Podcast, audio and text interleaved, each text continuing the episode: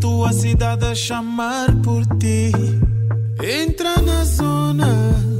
Ei, ei.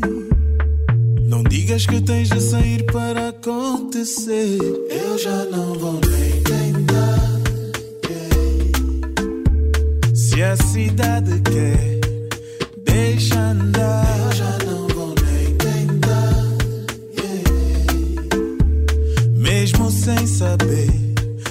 Vem, sente, sente, sente. Esta nova Lisboa. Esta nova Lisboa. Está quente Lisboa. Esta nova Lisboa. Estamos com Dino Santiago em Nova Lisboa, mas é para introduzir o Vítor Blanciano, que é nosso convidado hoje no Ao Vivo. Vítor, muito bom dia, bem-vindo. Olá, bom dia. Obrigado Blanci- pelo convite. Nada, Vítor Blanciano é jornalista, recentemente editou este livro, Não Dá para Ficar Parado. Ora, eh, o livro eh, traça aqui um retrato de uma Lisboa multicultural. A música é o ponto de partida, também de análise. É uma arte que na capital portuguesa sofre de facto uma influência de muitas outras geografias, principalmente africana, eh, e é o que a torna eh, cada vez mais identitária. Vítor, o teu, o teu livro Leva-nos de facto nesta viagem eh, que muitas vezes passa por um sítio do qual tenho muitas saudades, a pista de dança. Eh, No entanto, esta, esta, esta viagem, este retrato que tu nos propões é, é, é longo, começa lá atrás. Há até um capítulo eh, dedicado a Bonga, ao duo Ouro Negro. É aí que está a, a origem desta Lisboa musicalmente mestiça? Eu diria que é até mais lá atrás. Esse capítulo inicial, no fundo, reflete mais esta ideia que hoje em dia, e tu sabes bem, e os ouvintes sabem muito bem isso, porque temos, tem havido no espaço público imensa discussão à volta da, da forma como hoje em dia olhamos para, para o nosso passado colonial, enfim, não só na perspectiva da, da música, na perspectiva também política, digamos assim, e esse primeiro capítulo é, no fundo, uma espécie de reflexão em que eu acho que hoje em dia há uma apetência para recriar o passado, para olharmos para o passado, para a memória e para tentarmos olhar para ele de uma outra forma. Ou seja, eu acho que a passagem, por exemplo, por Portugal da, da Cesaria Évora, do Bong e do Bani e todos esses nomes da música afrodescendente, na primeira fase do pós-25 de Abril, não foi necessariamente compreendido, até porque muitos desses nomes, para vingarem internacionalmente, o caso mais óbvio é o da Cesaria Évora, tiveram que ir para fora, neste caso para Paris, e só a partir daí é que foram reconhecidos em Portugal.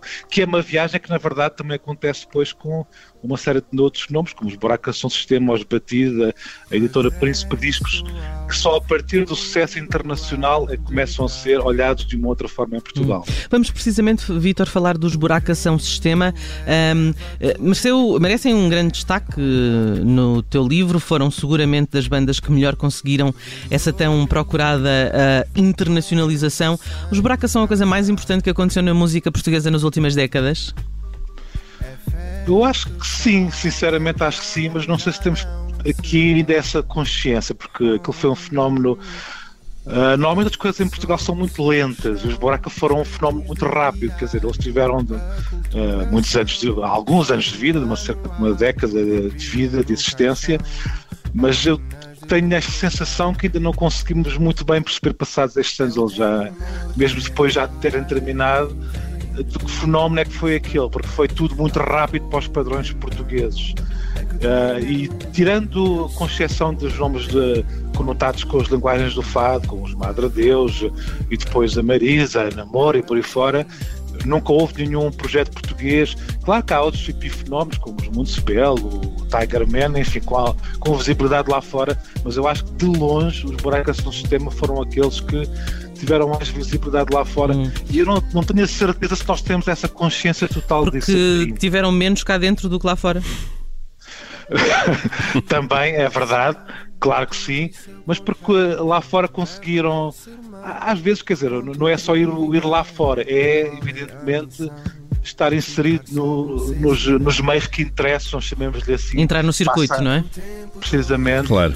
E, e, serem legitimados pela imprensa, enfim, todo um circuito que acho que poucos grupos portugueses de, do circuito da música popular alcançaram. Claro, e, e Vitor, e o trabalho das editoras também é obviamente muito importante. Uh, e tu falas disso também, e falas uh, das editoras que tiveram uh, um papel mais determinante na, na relação desta música mais mestiça, se quisermos, estes sons mais do mundo.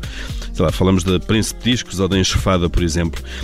Este movimento, estas editoras têm negócio aqui, são isto é, uma, é um posicionamento comercialmente interessante para elas? Sim, mas a partir do momento em que precisamente tem uma amplitude global, ou seja, uh, essas editoras já pertencem a uma nova fase da indústria da música. Não estamos a falar da década de 90, onde. A fase do streaming possível, já, não é? Exatamente, estamos a falar de, do mundo digital. Uh, evidentemente onde a possibilidade de comunicar com os seus pares em Londres, em Nova York, ou Amsterdão se tornou muito mais fácil e esse circuito uh, uh, subsiste, na verdade, assim, com essa amplitude global. De outra forma, apenas direcionada para o mercado português seria, seria impossível. Porque, também é preciso dizer, nós estamos a falar de, de editoras ou de nomes que tenham uma visibilidade pop ao nível de, de, das Beyoncé e das Madonas, e estamos a falar de, de, um outro tipo de circuito, como é, como é mais do que evidente, não é? Oh, Vitório, precisamente por falar em Madonna, uh, no, no teu livro não deixas de fora a passagem de Madonna por Lisboa. O, foi, foi um Sim. tema que rendeu uh, bastantes notícias, até fora do âmbito musical, talvez as mais engraçadas, de longe as mais engraçadas fora do âmbito musical. Mas Sobre trânsito, qual é que por exemplo, não é? Sobre trânsito e estacionamento, sim. E cavalos, e cavalos. Há cavalos dentro de edifícios, Não exatamente. exatamente. Exato, a destruir soalhos, Exato. a destruir soalhos de edifícios históricos. Mas, mas pronto, tirando estes aspectos, uh, do ponto de vista do impacto na cultura, bem, o impacto na cultura dos cavalos também seria grande, porque, enfim. Mal sabes qual, tu é, qual é que... estou, estou a falar da minha varanda, que onde a visto a varanda onde. Onde estava o cavalo? Viveu, onde estava o cavalo. Ah, pensa que era. ok, ok, ok, ok. Não, é então, então eu, eu espetacular. Na, na rua onde ela, onde ela habitou quando esteve em Portugal. Sim. Muito bem, muito bem. Então, e, e achas que, que, essa passagem por Portugal teve assim um impacto significativo uh, no panorama cultural e musical, mais especificamente? Não tenho assim uma resposta muito concreta em relação a isso. Eu, eu acho que apesar de tudo, acho que sim, acho que Uh, a passagem dela, desse ponto de vista, foi importante.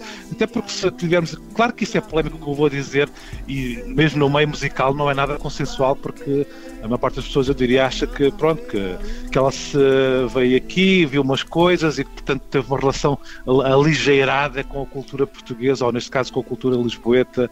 Uh, e, e eu, sem renegar isso, acho que, apesar de tudo, ela teve a capacidade de perceber e de escolher, sendo bem guiada uh, coisas que estavam a palpitantes a acontecer e que muitas vezes nem os próprios portugueses uh, se interessam por isso, como precisamente essa, essas vozes da, da, dessa cultura afro-portuguesa. Portanto, eu acho que apesar de tudo, claro que sim, que ela se conectou também com, a, com o fado, que é apesar de tudo uma forma cultural mais, mais hegemónica e mais consensual, mas também teve a inteligência e o faro perceber que, do ponto de vista das, eh, da música afro, estavam a acontecer coisas interessantes envolveu-se, envolveu-se à sua maneira, eventualmente, não de uma forma muito aprofundada, mas mesmo assim envolveu-se e eu acho isso meritório. Muito bem, Vítor Belanciano foi nosso convidado hoje no Ao Vivo das Manhãs 360 por causa deste livro. Não dá para ficar parado. A música afro-portuguesa, celebração, conflito e esperança. Há aqui vários uh, capítulos particularmente interessantes, uh, também onde falas, uh, por exemplo, das próprias editoras, muito importantes para, para, para, para levar esta, esta, esta música ao público. O caso da meio fumada, da enxofada, o trajeto do, do hip hop, este Portugal entre a Europa e o, e o Atlântico. São vários os eh, capítulos que, eh, que nos trazem até à atualidade, a esta Lisboa eh, que é cada vez mais cosmopolita e que junta cada vez mais gerações também em torno da, da própria música que se faz aqui na capital. Vitor, muito obrigado por teres passado aqui na Rádio do Observador. Um grande abraço, até breve. Deus, um abraço.